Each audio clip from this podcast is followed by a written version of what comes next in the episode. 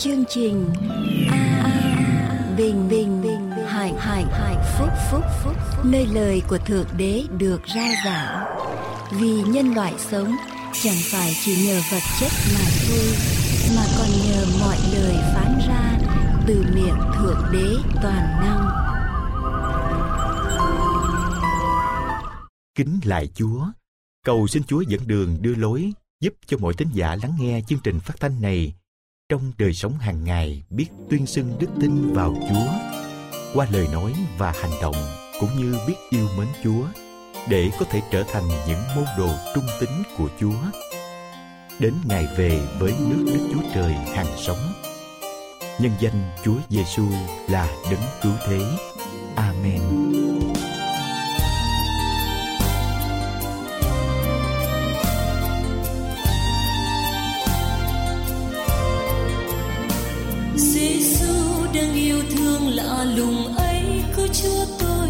Đừng cứu chính tôi ra khỏi muôn tội.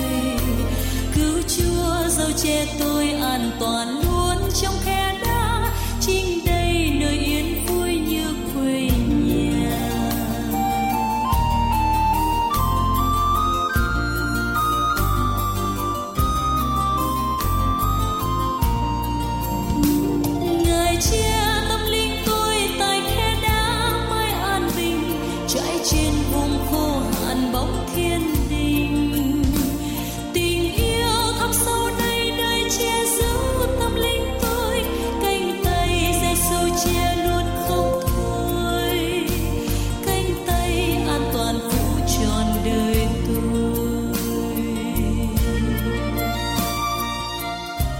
là chương trình an bình hạnh phúc.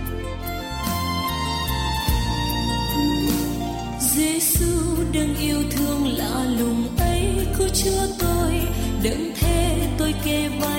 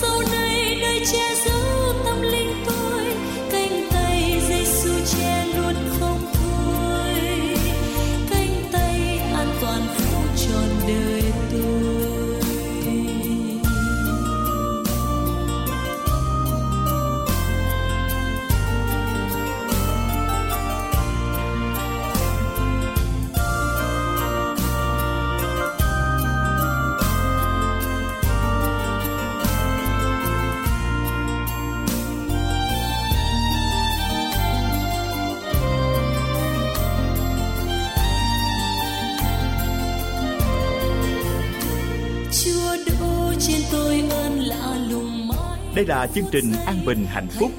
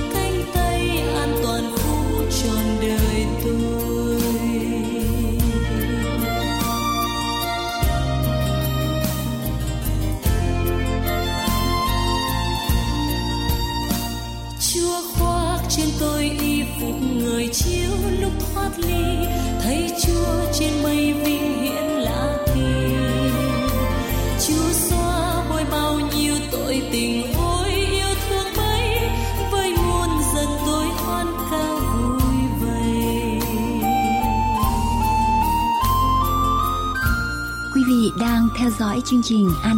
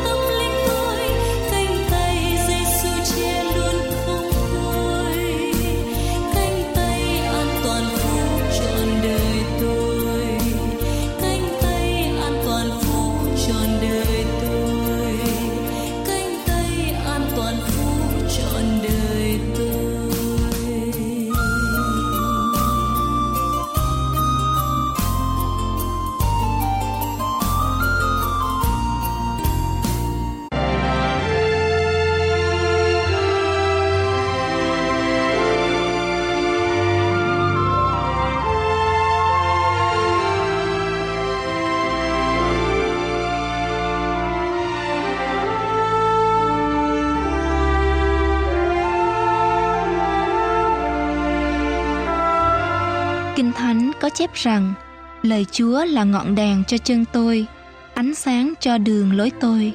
Kính mời quý vị lắng nghe lời Thượng Đế trong Kinh Thánh qua tôi tớ của Ngài là Mục sư Dương Quốc Tùng.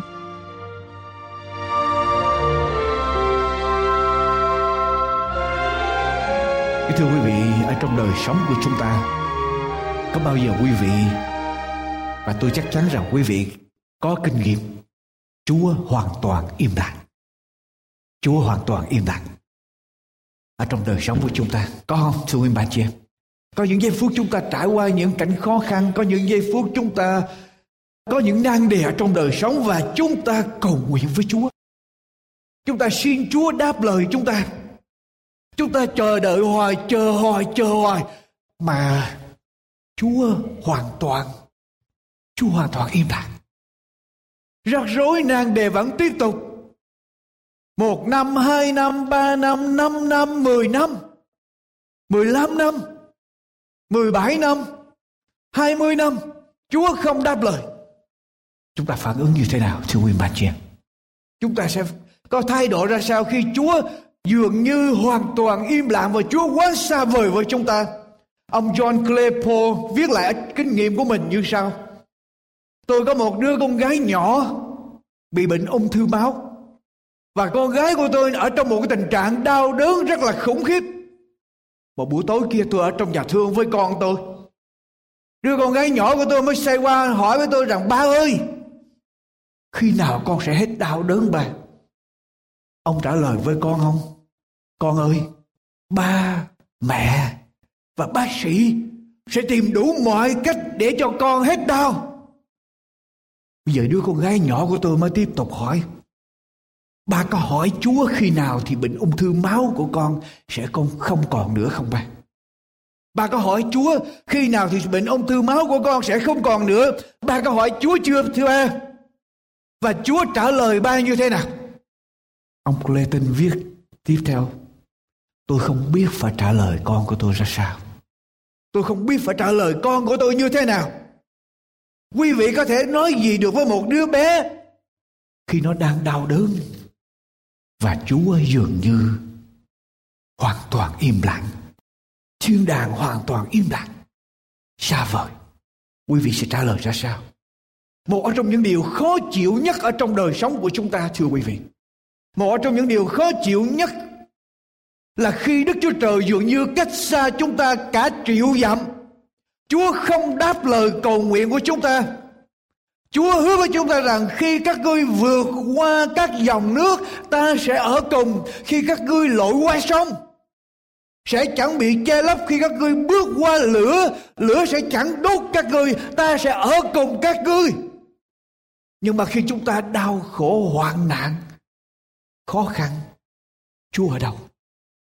Chúa nói rằng ta sẽ ở cùng các ngươi. Cơ tư tớ của Chúa là ông Gióp. Gióp ở trong sự đau đớn khi gặp hoạn nạn. Gia đình, tất cả con cái đều chết. Tài sản sự nghiệp đều bị đốt cháy hết và ngay chính bản thân của Gióp cũng bị bệnh tật. Vợ Gióp cũng bỏ Gióp. Cũng kêu Gióp hãy rủa xả Chúa Đức Chúa Trời toàn năng. Và chính Job viết lại ở trong đoạn 23 của sách Job, câu 8 câu 9 chính Job nói rằng, trong cái cơn đau đớn của ông ông đi tìm Chúa. Ở trong cái cơn hoạn nạn của ông ông đi tìm Đức Chúa Trời toàn năng và ông nói rằng, này, tôi đi tới trước, nhưng không có ngài ở tại đó. Tôi đi lại ra sao tôi quay lại sao? Sao tôi chẳng thấy ngài? Quay qua bên tả tôi cũng không phân biệt được ngài Ngài ẩn tại phía bên hữu.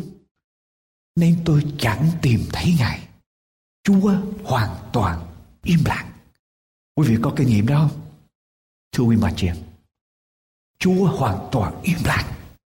Đấng tạo hóa toàn năng, Đức Chúa Trời toàn năng dường như hoàn toàn im lặng. Có thể ngay ở trong giây phút này quý vị đang ở trong một hoàn cảnh mà quý vị không biết Chúa đang ở đâu. Có thể quý vị gặp khó khăn, gặp hoạn nạn, Quý vị không biết là Chúa có quan tâm đến mình hay không? Có thể quý vị đang cần làm một sự quyết định.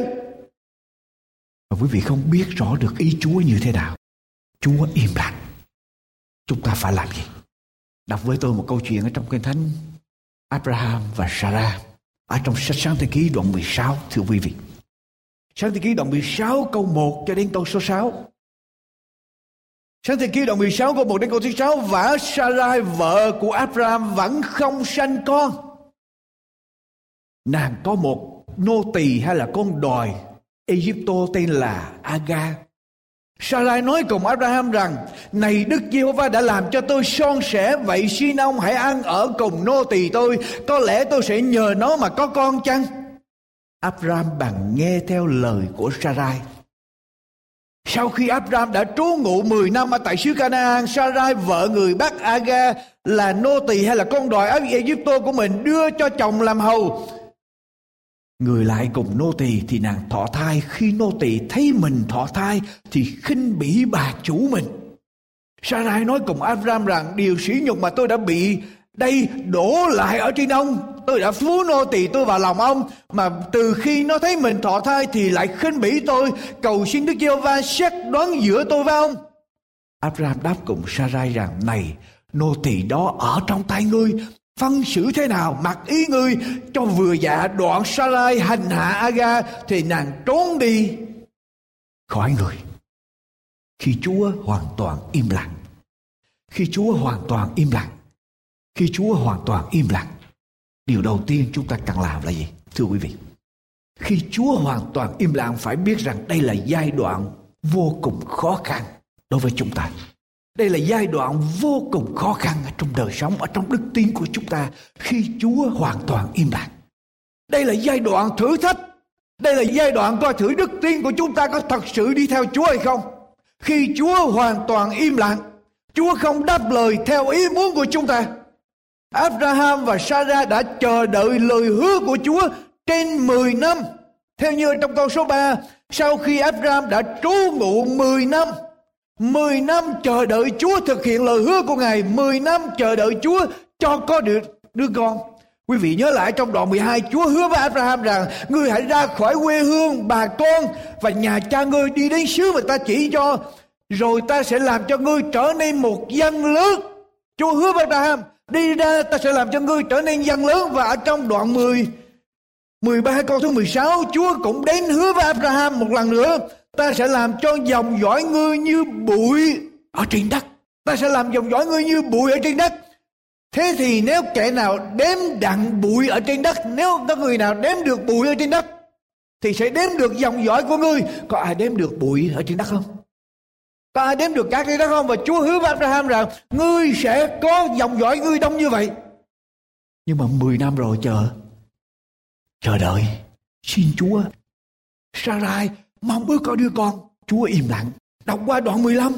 Đoạn 15 tới Chúa tới Chúa hứa với lại Abraham điều gì? Abraham nói rằng Chúa ơi, đoạn 15 câu số câu số 2 Abraham thưa rằng lại Chúa Giê-hô-va, Chúa sẽ cho tôi chi? Tôi sẽ chết không con, kẻ nối nghiệp nhà tôi là Eliezer người Damas.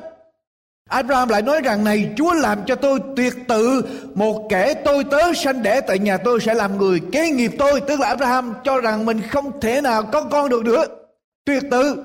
Đức Giê-hô-va bàn phán cùng Abraham rằng, kẻ đó chẳng phải là kẻ nối nghiệp ngươi đâu, nhưng ai ở trong gan ruột ngươi ra sẽ là người kế nghiệp ngươi. Chúa hứa rõ ràng, nhưng mà chờ 10 năm, không thấy gì hết chờ 10 năm không thấy gì hết. Bây giờ Sarah đã là 75 tuổi. Không thể nào có con được. Sarah muốn có một người con, một đứa con. Và chúng ta biết Sarah chờ đợi 10 năm rồi, từ 65 tuổi chờ đến 75 tuổi. Chờ đợi chờ đợi chúa hành động là một cái cực hình, phải không? Có ai từng chờ đợi không? Có ai từng chờ đợi không? Kinh nghiệm chờ đợi không? Không ai biết chờ à? có ai biết chờ đợi không? Chờ đợi là như thế nào khổ lắm phải không có phải vậy không chờ cú điện thoại chờ người mình thương mình yêu phải không Chờ là cái khổ lắm. Và Sarah ở đây chờ để có một người con chờ Chúa hành động. Chúa thực hiện lời hứa của Ngài. Bây giờ Sarah 75 tuổi. Và quý vị biết không, ở trong cái phong tục lúc bây giờ Sarah nằm ở dưới những cái áp lực, cái pressure rất là nhiều. Áp lực tuổi tác của mình càng ngày càng già đi áp lực là cơ hội không còn nữa. Áp lực từ phong tục tập quán từ những người chung quanh. Đối với lại người bây giờ không có con. Đối với lại thời của abraham, không có con là không có phước của chúa. Cho nên, áp lực từ xóm giềng, từ những người chung quanh, làm sao cho abraham có thể có con? Sarah phải có con, nếu không là vô phước. Phải giống như mọi người. Abraham và Sarah đã bỏ tất cả đi theo Chúa 10 năm chờ đợi. Quý vị có nhiều lúc Chúa im lặng. Khi chúng ta gặp gian nan, Tại sao vậy? Để thử thách đức tin của chúng ta. Để làm cho đức tin của chúng ta được trưởng thành. Để phát triển đức tin của chúng ta. Một cậu bé Cậu bé Harold Wilkie, Sinh ra đời, mới sinh ra là không có không có tài Không có thai tài Cậu kể lại, Khi tôi còn lớp mẫu giáo có một bữa tôi tìm cách để tôi mặc cái áo t-shirt, cái áo thun đó. Mặc vào. Mà không có tay. Hai tay sinh ra không có. Tôi tìm cách để tôi rút đầu tôi vô cái áo để mà tôi mặc xuống. Cậu bé nói là tôi đổ mồ hôi, tôi quạo quọ, tôi tìm đủ mọi cách để làm sao đưa cái áo, chuông cái đầu mình vô khỏi cái áo, làm sao để mặc cho được. Trong khi đó mẹ tôi đứng bên cạnh, đứng im nhìn. Mẹ tôi đứng bên cạnh đứng im nhìn.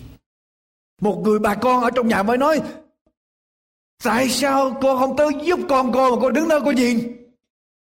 Người mẹ trả lời một cách cương quyết, Tôi đang giúp con tôi Tôi đang giúp con tôi Quý vị hiểu không?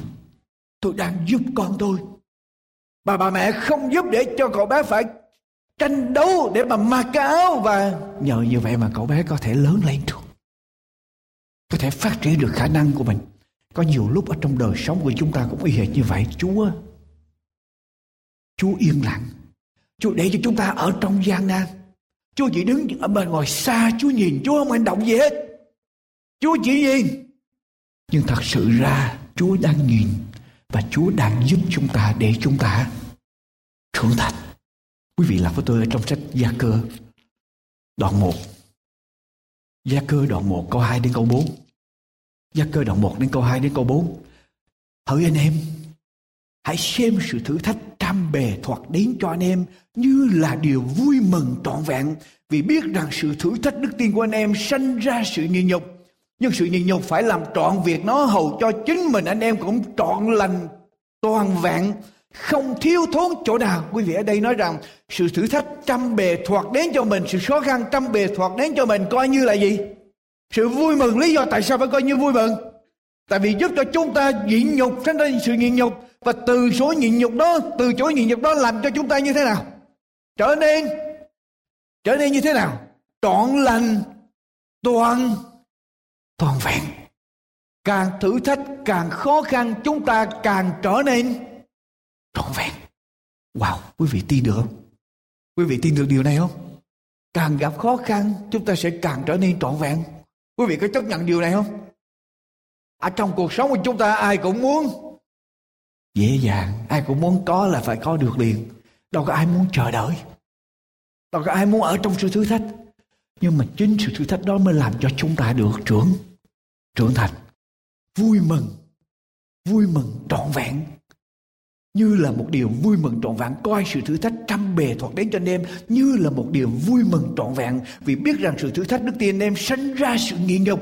Nhưng sự nghiện nhục phải làm trọn việc nó hầu cho chính mình anh em cũng trọn lành, trọn vẹn. Nghiện nhục dẫn chúng ta đến trọn lành, trọn vẹn. Ở trong sách Roma đoạn 5 câu 3 đến câu 5 Roma đoạn 5 câu 3 đến câu 5 Đoạn 5 câu 3 đến câu 5 Nào những thế thôi, nhưng chúng ta cũng khoe mình ở trong hoạn nạn nữa, Vì biết rằng hoạn nạn sinh ra sự nhịn nhục, Sự nhịn nhục sinh ra sự ràng tập, Sự ràng tập sinh ra sự trông cậy, Và sự trông cậy không làm cho hổ thẹn, vì sự yêu thương của Đức Chúa Trời rải khắp trong lòng chúng ta bởi Đức Thánh Linh đã được ban cho chúng ta ở đây nói rằng, hoạn nạn sinh ra nhịn Nhịn nhục, nhịn nhục sanh ra ràng tập, ràng tập sanh ra điều gì? Tin cậy hy vọng, trông cậy nơi Chúa. Và sự trông cậy không làm cho chúng ta hổ thẹn. Quý vị, quý vị có thể hỏi tôi làm sao tôi hoạn nạn mà mà trọn vẹn có sự trông cậy nhưng mà tôi chỉ nói với quý vị lời Chúa phán như vậy và tôi tin như vậy. Trong sự đau khổ, trong sự chờ đợi ở trong sự khó khăn làm cho chúng ta trưởng thành. Làm cho chúng ta trưởng thành. Đức tin chúng ta tiếp tục vững mạnh ở trong Chúa. Cô nên tô thứ hai, đoạn 5 câu 7 thì nói rằng chúng ta bước đi bằng đức tin, chớ chẳng phải bởi. Mắt thấy khó không? Chương trình truyền hình, có một cái chương trình nói về chờ đợi và tự chủ, chờ đợi và tự chủ. Cái chương trình này là một cái cuộc thí nghiệm chờ đợi và tự chủ. Người ta vào ở trong một lớp học mẫu giáo mà người cho các em học sinh mẫu giáo hai cái sự lựa chọn. Một là muốn ăn liền một cái bánh cookie, cái bánh cookie ăn liền. Hai nữa, nếu mà biết chờ 20 phút người phóng viên đã đi ra lo công việc, trở lại 20 phút sau thì các em sẽ được cho hai cái bánh. Cho nên một là có được một cái. Cái bánh hai nữa là chờ 20 phút sau sẽ có hai cái bánh. Chuyện gì xảy ra? Có một số các em chụp bánh ăn liền nhưng mà có một số, chờ, để khi mà phóng viên trở lại được có hai cái bánh. Và những em chờ đợi là những em tự động làm những điều như sau. Một là nó chờ đợi, nó thấy bánh để phía trước cắm dỗ qua như này, nó cà hát. Nó xây qua chỗ khác, nó đưa tay trên trán, nó nằm, nó ngủ, nó tìm đủ mọi cách để nó không chú ý tới. Và nó quên đi những cái bánh đó. Nó chờ cho đến khi phóng viên trở lại để mà nó có thể có được hai cái bánh và sau đó người ta tiếp tục theo dõi. Người ta tiếp tục theo dõi những em này khi lớn lên. Có chuyện gì xảy ra? Những em biết chờ đợi và những em mà muốn ăn liền ngay lập tức. Chuyện gì xảy ra trong đời sống của các em này? Người ta tiếp tục theo dõi các em lớn lên và người ta biết như thế này. Những em biết chờ đợi. Những em biết chờ đợi là những em sau này lớn lên trở thành cương quyết, decisive, tập trung focus, cái ít có bị căng thẳng ở trong đời sống và thành công ở trong đời sống những người mà biết chờ đợi, còn những em mà thỏa mãn ngay lập tức lớn lên, không có lập trường ở trong đời sống. Nhiều căng thẳng, dễ thất bại, dễ chán nản. Cho nên chờ đợi, có lợi không? Cho nên khi chúa yên lặng, chúng ta phải làm gì? Biết rằng khó khăn, nhưng mà đó là lúc mà chúa rèn luyện chúng ta. Nhưng mà đọc lại câu chuyện quý vị. Sarah chờ đợi 10 năm. Sarah chờ đợi 10 năm. Không thấy chúa hành động thấy thân thể của mình bây giờ 75 tuổi già rồi cho nên bây giờ Sarah mới nghĩ ra cái cách à, Bây giờ để mình giúp Chúa, để Chúa hành động. Để giúp Chúa, để Chúa thực hiện chương trình của Ngài. Mình phải giúp Chúa. Giúp bằng cách nào? Ai có đủ thẩm quyền để mà giúp đây? Sarah mới nghĩ tới à mình sẽ nhờ Haga là con nô tỳ của mình, mang thai giùm mình. Sarah nhờ Sarah đưa ra ý kiến này và quý vị, Abraham nghe liền. Nếu mà một người nào khác mà đưa ý kiến này ra đó Abraham dám nghe không? đâu dám nghe nhưng mà Sarah đưa ý kiến. Ngày xưa cái tập tục lúc bây giờ là nếu người vợ chánh mà không có con có quyền cái người ở cái người mà nô tỳ đó người giúp đỡ cái người để, gọi là nô tỳ đó có thể mang thai dùm và chuyện này thì phong tục. Thực tập như vậy. Sarah nghĩ ra cái cách ra giải pháp đi tắt. Ngắn gọn mau lẹ quý vị biết hai ga lại không? Haga ngày xưa đó, cái đó mấy năm Abraham xuống ở dưới xứ Ai Cập, nói dối là Sarah là em của mình. Cho nên vua Pharaoh mới bắt Sarah về lại làm vợ. Sau rồi Chúa phạt vua Pharaoh, cho vua Pharaoh mới đền bù trở lại Sarah bằng cách là cho thêm Haga và một số tài sản. Cho nên Haga từ một cái tội này dẫn đến cái tội khác. Cho nên Haga có mặt sẵn sàng ở trong nhà. Cho nên dễ cám dỗ nữa quý vị có biết không? Ở trong lúc túng quẳng cùng cực, khiến chúng ta luôn luôn suy nghĩ cái cách shortcut, cách ngắn gọn để làm gì? Giải quyết vấn đề. Giải quyết vấn đề.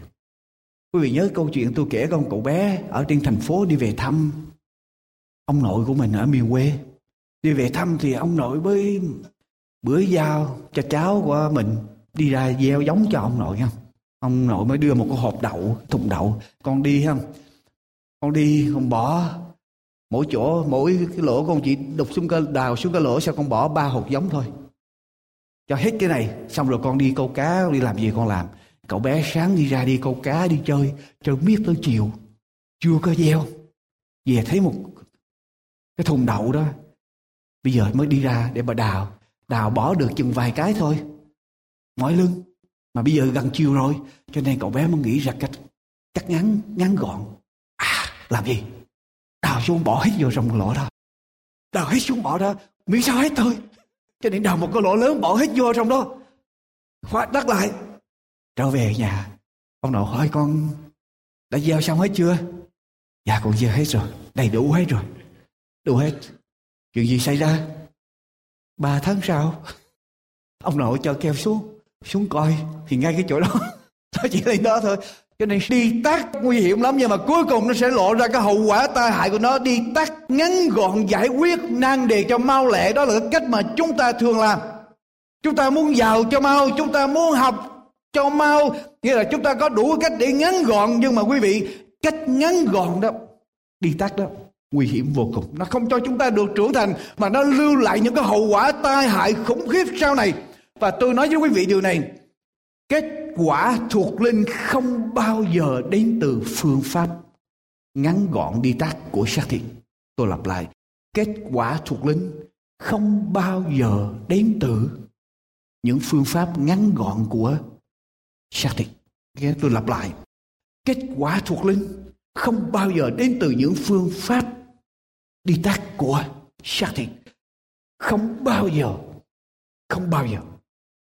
Đáng lý rằng khi mà Abraham, khi mà Sarah tới nói với Abraham, Abraham, anh nên ăn ở với lại Hagar, nô tỳ của em để có thai. Thì Abraham là người của Chúa, Abraham phải nói như thế nào?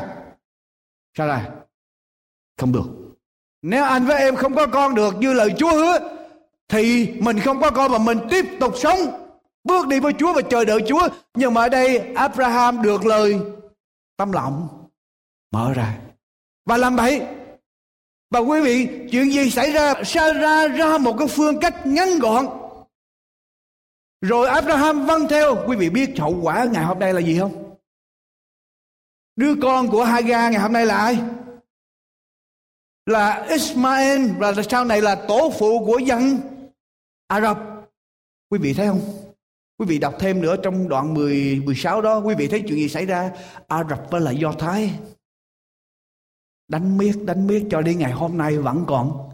Còn đánh và mình vẫn còn khổ. Mỗi lần quý vị đi lên phi trường, quý vị đi đâu, quý vị thấy khổ không? Áo ngoài phải lột ra dài phải lột ra hết. Để mà kiểm soát. Tại vì cái hành động điên tắc của Sarah và Abraham mà tới ngày hôm nay chúng ta vẫn còn nhận cái hậu quả của nó cho nên coi chừng.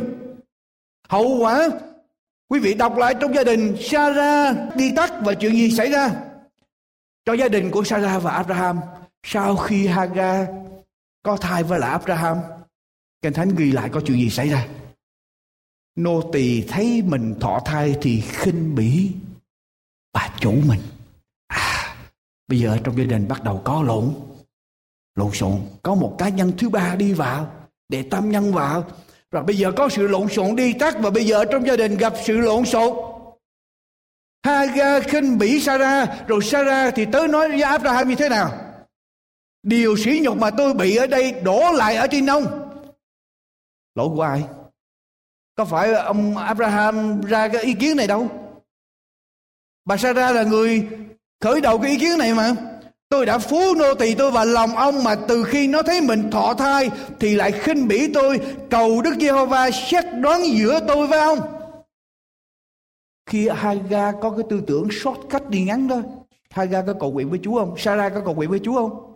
Có hỏi ý kiến Chúa không? Bây giờ thì đem Chúa vào. Khổ quá rồi, bây giờ đem Chúa vào. Chúa xét đoán giữa tôi và ông? Quý vị thấy không? Mình đi theo cái ý riêng của mình mình không hỏi ý kiến của Chúa. Mình đi theo chương trình riêng của mình, không hỏi ý kiến của Chúa cho đến khi khó khăn xảy ra rồi đó mình đi theo cái phương pháp của con người, tới khi khó khăn xảy ra, bây giờ mình mới tới mình nói ai? Chúa ơi, tại sao Chúa để cho con khổ như thế này? Mình đổ lại cho cho Chúa. Gia đình mình bị lộn xộn, Mình bắt đầu đổ cho Chúa, Mình đi theo tập tục chung quanh. Ở đây Sarah đi theo những cái tập tục chung quanh, Nói với chồng của mình, Ăn ở với lại nô tỳ của mình. Và bây giờ gia đình xảy ra lộn xộn.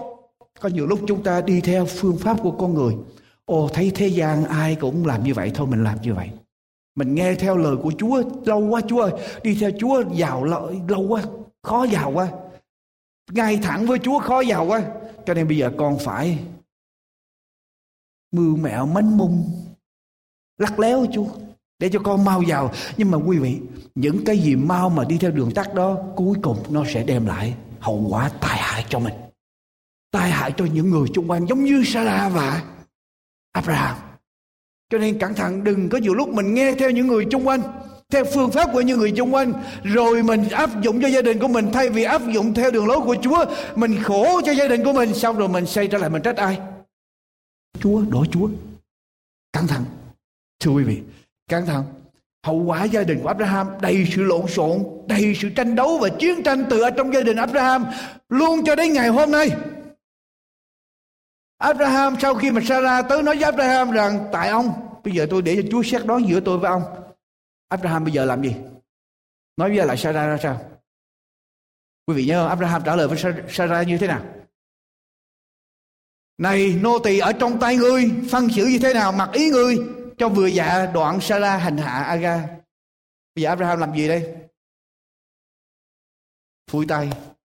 Muốn giải quyết sao ta? Giải quyết chuyện bà hồi xưa bà biểu tôi làm. Bây giờ bà chỉ ăn chịu, cho nên bà muốn giải quyết như thế nào tôi không biết tới. Có những người giải quyết như vậy, ở trong gia đình lộn xộn đó. Mình nghe từ bên ngoài khiến cho gia đình lộn xộn. Và khi gia đình lộn xộn rồi đó, có những người đó, thì giống như Haga, kiêu ngạo, gây ra sự lộn xộn. Có những người giống như Abraham, làm gì? Phủi tay, để cho người khác muốn làm gì làm trách nhiệm của người khác, giống như mình vô tội mình không có gì hết, mà chính mình là tác giả. Mà giống như là hành động như mình vô tội hết, chuyện của bà. Haga của bà, nô tỳ của bà bà muốn làm gì bà làm. Rồi còn Sarah thì làm gì? Sarah làm gì? Sarah hành hạ Aga thì nàng trốn đi khỏi người. Sarah bây giờ hành hạ như thế nào? Bắt đầu lời nói, thêm xả, thêm ớt cay nghiến. Lời nói của Sarah bây giờ bắt đầu dùng lời nói ở trong gia đình lộn xộn. Một khi chúng ta đi theo phương pháp của con người, đi theo sự cắt ngắn ngắn gọn đó, cho mau, cho lẹ đó, chúng ta khiến cho gia đình của mình gây ra lộn xộn.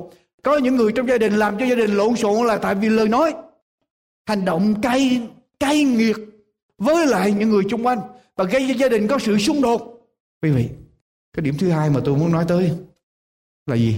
Khi chúa im lặng, đừng đi trước ngài khi Chúa im lặng, đừng đi trước Ngài. Khi Chúa im lặng, chúng ta phải chờ đợi. Đừng đi trước Chúa. Đừng có đi nghĩ ra cái phương cách ngắn gọn của thế gian. Đi theo cái phương pháp của con người. Mà đi nghịch lại đường lối của Chúa. Đừng có tìm những cái âm mưu. Mà xác thịt. Nó sẽ gây ra hậu quả vô cùng tai hại cho chúng ta. Đừng đi trước Chúa khi Chúa im lặng. Đừng đi trước Chúa, thưa quý vị. Chúng ta lặp vài câu kinh thánh Quý vị lặp vài câu kinh Thánh với tôi Esai đoạn 30 câu 1. Kinh Thánh nói sao? Esai đoạn 30 câu 1 Kinh Thánh nói như thế nào, thưa quý vị? Khốn thay cho con cái bội nghịch lập mưu chẳng bởi ý ta kết ước chẳng cậy, thằng ta hầu cho thêm tội trên tội đây Chúa nói sao con cái Chúa mà lập mưu chẳng đi theo ý của Chúa, chẳng cậy tới thánh linh của Chúa, thì tội chắc ở trên. Trên tội, thêm tội lỗi ở trong đời sống của chúng ta. Cho nên cẩn thận khi chúng ta lập mưu, âm mưu, hay là làm bất cứ một cái chương trình gì, coi chừng. Thi Thiên đoạn 32 câu 8 đến câu số 10 Thi Thiên đoạn 32 câu 8 câu 10 cái Thánh nói sao? Thi Thiên đoạn 32 câu 8 câu 10 cái Thánh nói sao? Cái Thánh phán như thế nào, thưa quý vị? Ta sẽ dạy dỗ ngươi, chỉ cho ngươi con đường phải đi, Mắt ta sẽ chăm chú ngươi và khuyên dạy ngươi, Chớ như con ngựa và con la là vật vô tri, cũng đừng hàm phải dùng hàm khớp và dây cương mới cầm chúng nó được. Bằng chẳng vậy, chúng nó không đến gần ngươi. Ở đây Chúa nói mình như thế nào? Chúa sẽ dạy dỗ mình. Chúa sẽ để mắt chăm chú, quan tâm đến mình. Nếu mà Chúa im lặng, im lặng, nếu Chúa im lặng mình kiên nhẫn chờ, chờ đợi đừng đi trước Chúa, đừng có những cái chương trình, đừng có những âm mưu. Tai hại cho công việc của mình ở đây Chúa nói rằng Chúa chăm chú Chúa đang chờ đợi Chúa sẽ hành động. Chúa nói rằng đừng giống như con ngựa và con la. Con ngựa là con như thế nào? Con ngựa và con la tại sao Chúa nói rằng đừng giống như con ngựa và con la? Quý vị con ngựa người ta muốn điều khiển nó thì phải có cái gì? Có cái cương dây cương. Thì con ngựa luôn luôn nó chạy trước, cho nên có cái cương để mà kèm nó trở lại. Còn con la thì sao? Nó luôn luôn đi sau, cho nên phải có dây để mà kéo nó tới. Ở đây Chúa không muốn mình đi trước Chúa. Chúa cũng không muốn mình đi đi sau Chúa, để cho Chúa dẫn chúng ta từng bước một.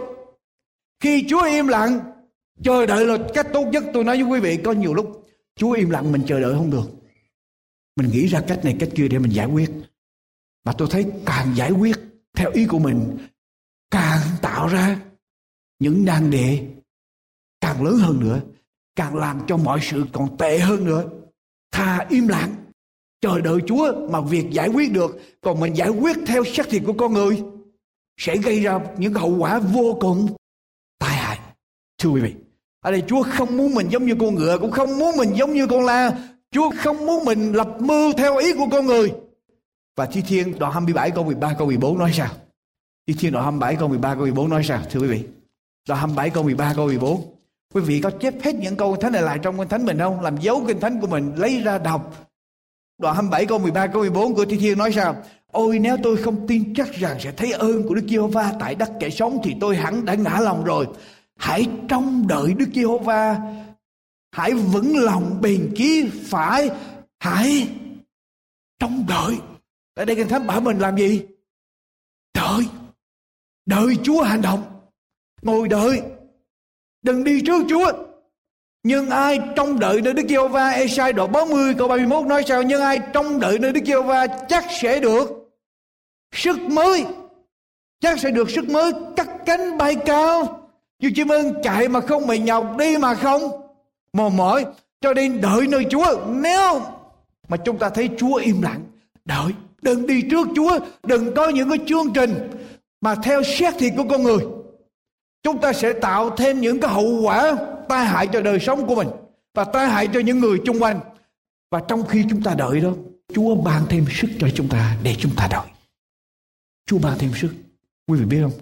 Tôi biết khó nhưng mà quý vị nếu quý vị thật lòng muốn bước đi với Chúa nếu quý vị thật lòng muốn bước đi với Chúa tôi bảo đảm với quý vị Chúa không bao giờ bỏ quý vị hết bằng cách này, bằng cách khác, Chúa sẽ đến nói với quý vị và sẽ làm việc với quý vị để quý vị biết trong đợi nơi Ngài. Tôi tin điều đó. Tôi kể kinh nghiệm của tôi cho quý vị nghe. Tôi có đủ thì giờ. Kinh nghiệm của tôi cho quý vị nghe. Ai có thì giờ ngày nào đó về đọc ở trong sách Châm ngôn đoạn 2. Một buổi sáng. Một buổi sáng. Cái kinh nghiệm của tôi rõ ràng. Có một cái feeling. Không phải chỉ phiêu liên không mà tôi cảm nhận được rõ ràng là Chúa nói chuyện với tôi. Một buổi sáng tôi cầu nguyện với Chúa. Cầu nguyện rất nhiều, rất là lâu. Tôi cầu nguyện với những sự khó khăn xảy ra, với những sự bắn phá, với những cái trò chính trị. Tôi cầu nguyện với Chúa. Tôi rất là bực. Rất là bực và tôi nói rằng mình có thể hành động được. Mình có thể đáp ứng trở lại được. Tại sao mình không làm? Người ta phá mình, tại sao mình không phá lại? Người ta hành động với mình như vậy, tại sao mình không làm được? Mình có khả năng để làm mà. Và tôi cầu nguyện với Chúa. Tôi cầu nguyện, tôi nhớ, tôi quỳ gối, tôi cầu nguyện, cầu nguyện sao tôi quỳ gối xuống. Tôi nói Chúa, Chúa có hiện diện. Xin Chúa đừng để con làm theo ý của con. Xin Chúa cho con một sự bảo đảm rõ ràng. Để con biết chờ đợi Chúa.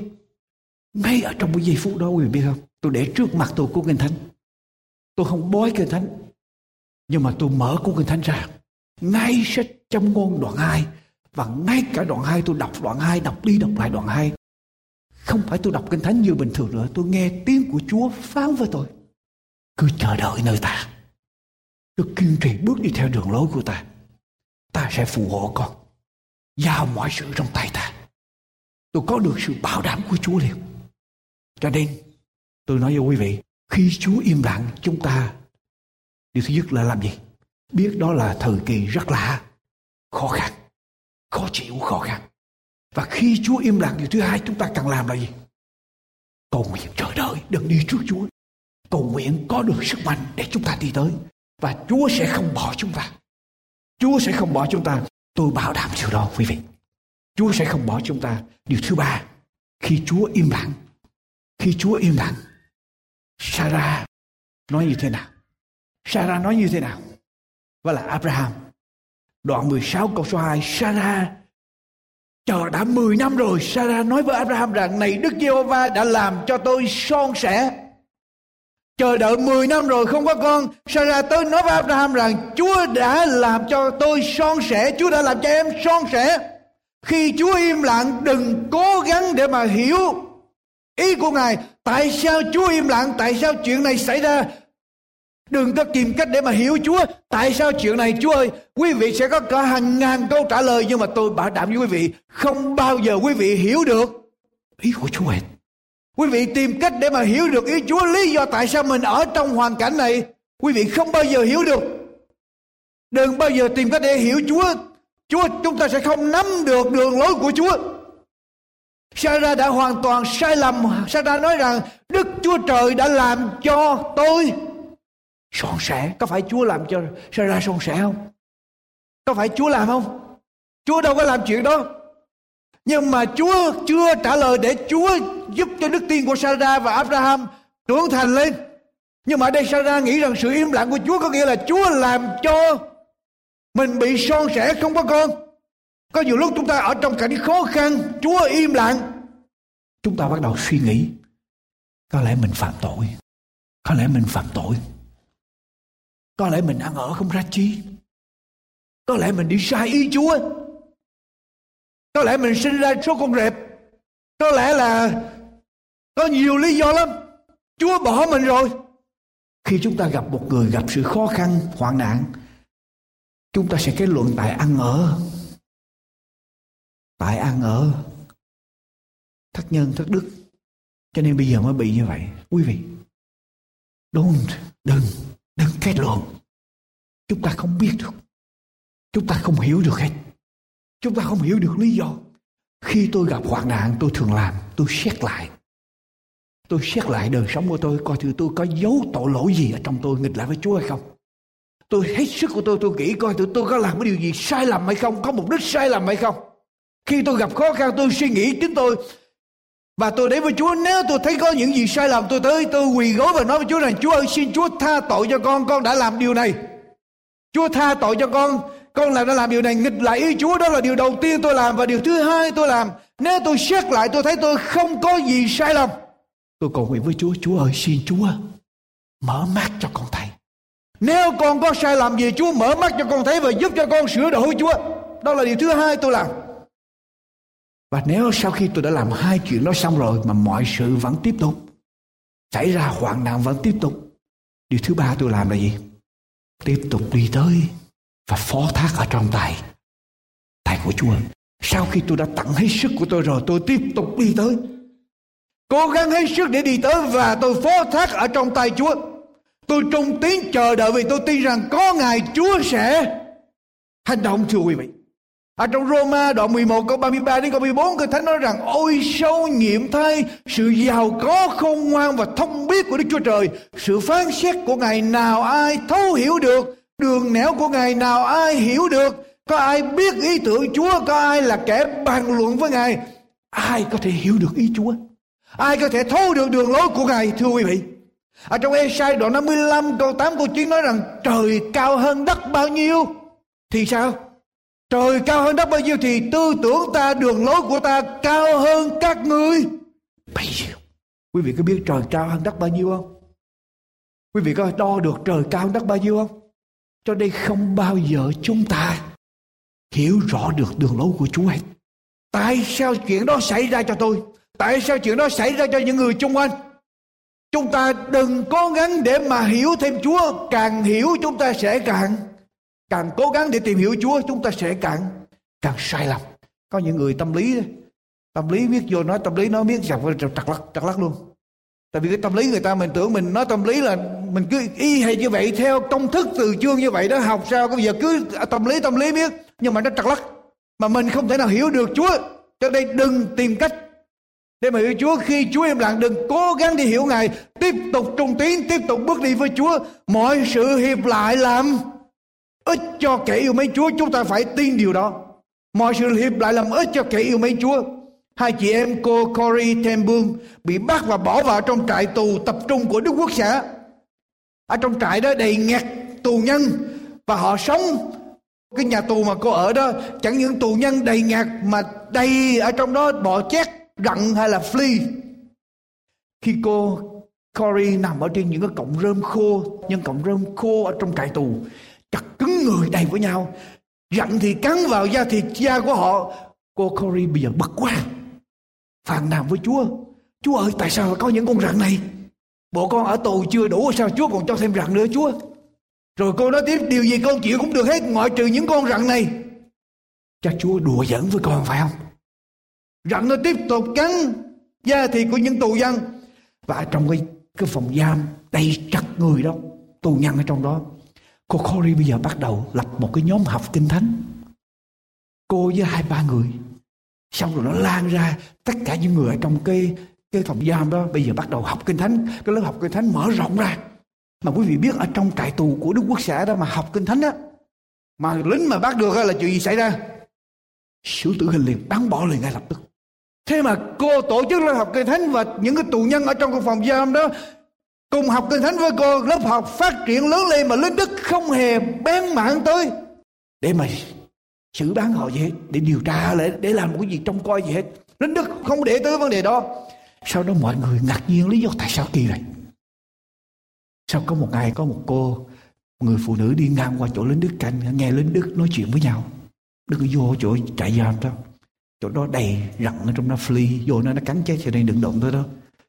Lính đức dặn với nhau, đừng có vô đâu cho nên họ về họ nói với nhau cho nên họ bên trong này họ được tự do để học lời Chúa chứ chúng ta không hiểu được đường lối Chúa tại sao có flea Chúa bắt để cho con ở tù mà Chúa còn để cho con rặn cắn nữa.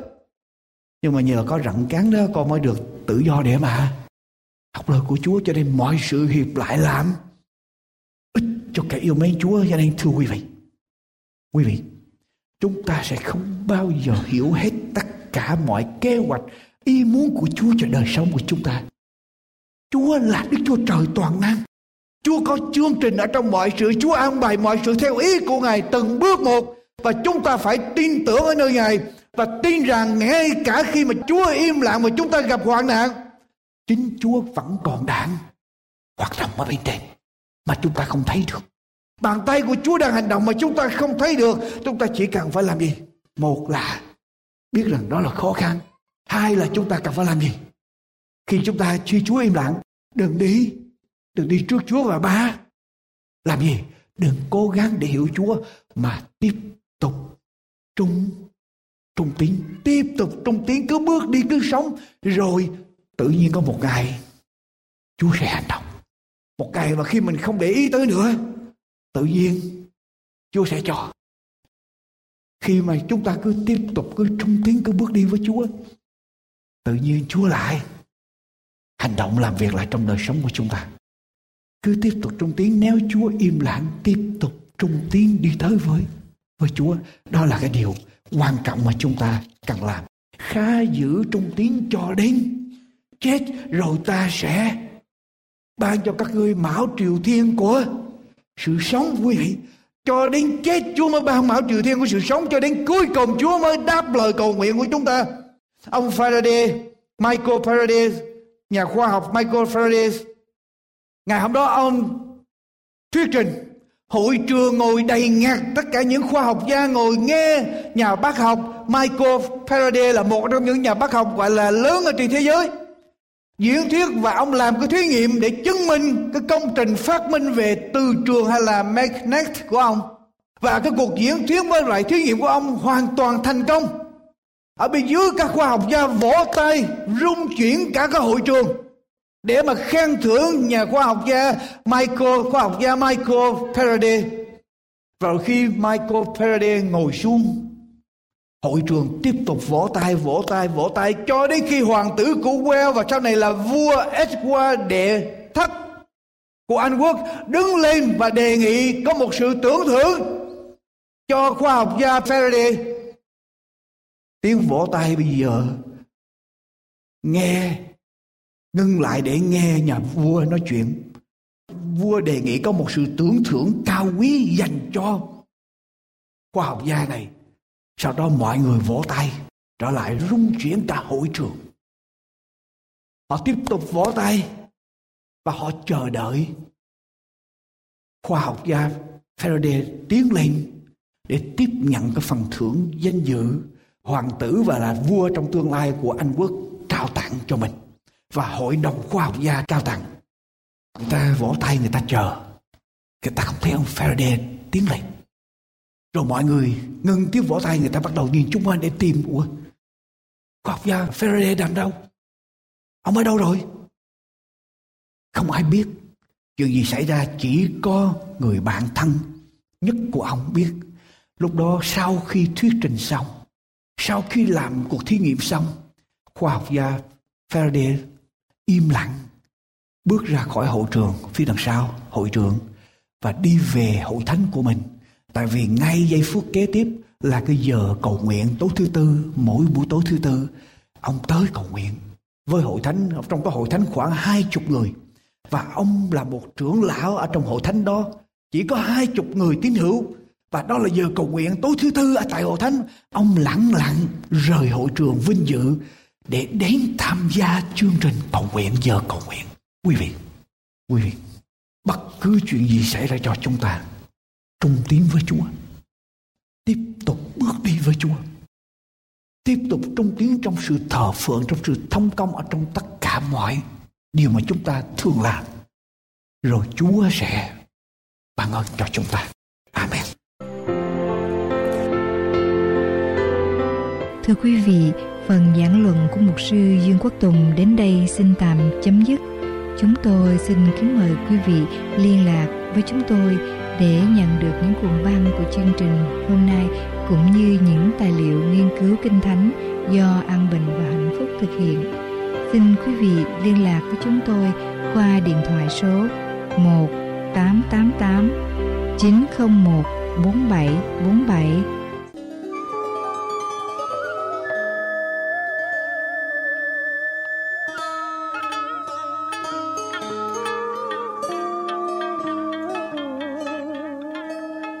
Đây là chương trình An Bình Hạnh Phúc. Con chỉ còn một con đường. Con đường xưa chúa đã vạch rồi. Con phải đi và đi cho trọn. Để tôi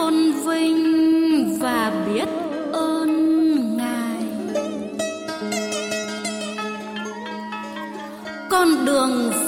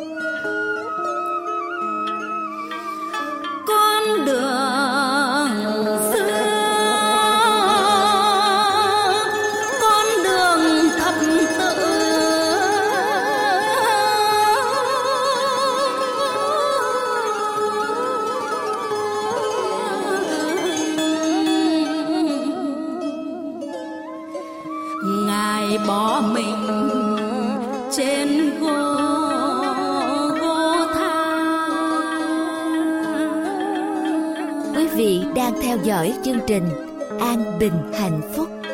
Huyết của ngài rửa sạch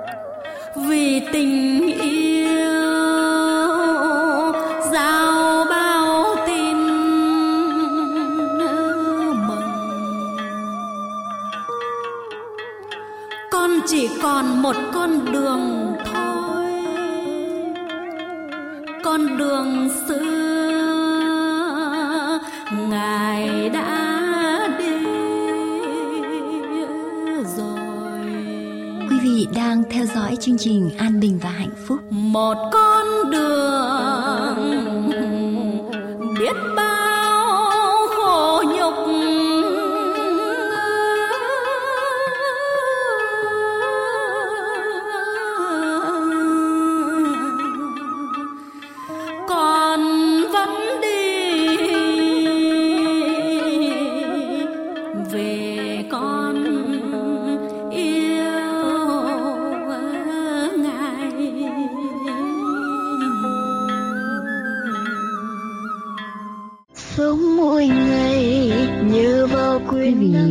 thân mến, chương trình